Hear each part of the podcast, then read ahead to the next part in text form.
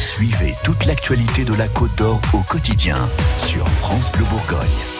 Vous habitez à Cléné, à Bretigny, à Norge-la-Ville, Épagny, Marsanet-le-Bois ou encore Savigny-le-Sec, eh bien, vous faites partie de ces 4000 côtes d'Oriens qui n'ont pas le droit de boire de l'eau du robinet. Oui, du moins, euh, pas avant de l'avoir fait bouillir pendant au moins 5 minutes. C'est parce qu'il y a une contamination dans l'eau à cause d'une bactérie issue de matière fécale. Alors, a priori, euh, rien de grave, hein, mais il vaut mieux prendre quand même toutes les précautions. Et depuis hier matin, il y a des distributions d'eau minérale dans ces communes. Anne Pangzan-Ducel, vous êtes allé euh, faire un tour hier à la distribution de Bretigny. Et ce que vous avez pu constater, c'est que dans ce genre de situation, l'information circule plutôt bien.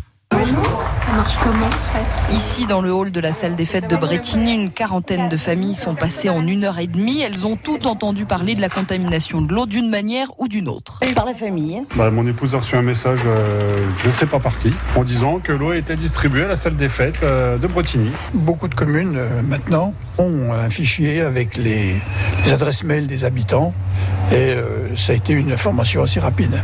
Et puis le bouche à oreille, euh, les voisins, enfin toutes les personnes qui sont euh, contactées, on leur demande de prévenir les voisins. On a eu un SMS euh, de l'équipe euh, de la mairie et puis euh, via Facebook il y a une page pour le village donc euh, c'était parfait, aucun souci. En coulisses, quand même, il a fallu s'organiser. Réseaux sociaux, mail, SMS, affichage. Le maire de Bretigny s'est aussi beaucoup appuyé sur le conseil municipal qui est d'ailleurs venu bénévolement faire la distribution d'eau. On a une constitution de notre conseil municipal où il y a finalement euh, souvent des habitants répartis sur tout le village. C'est le premier canal d'information où rapidement ils vont voir leurs voisins et puis les voisins communiquent aux voisins et donc c'est souvent le bouche à oreille qui diffuse l'information.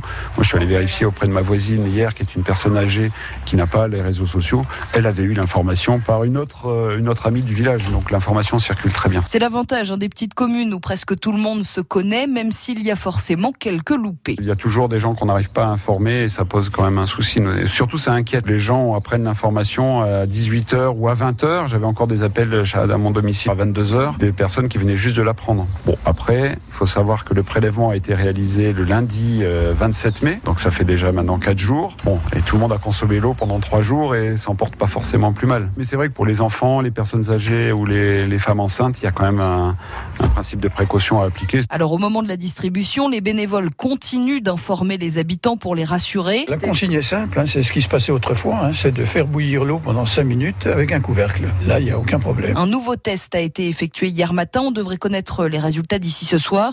En attendant, la distribution d'eau minérale va se poursuivre. Info donc à partager via votre application mobile France Bleu et francebleu.fr. Ne bougez pas.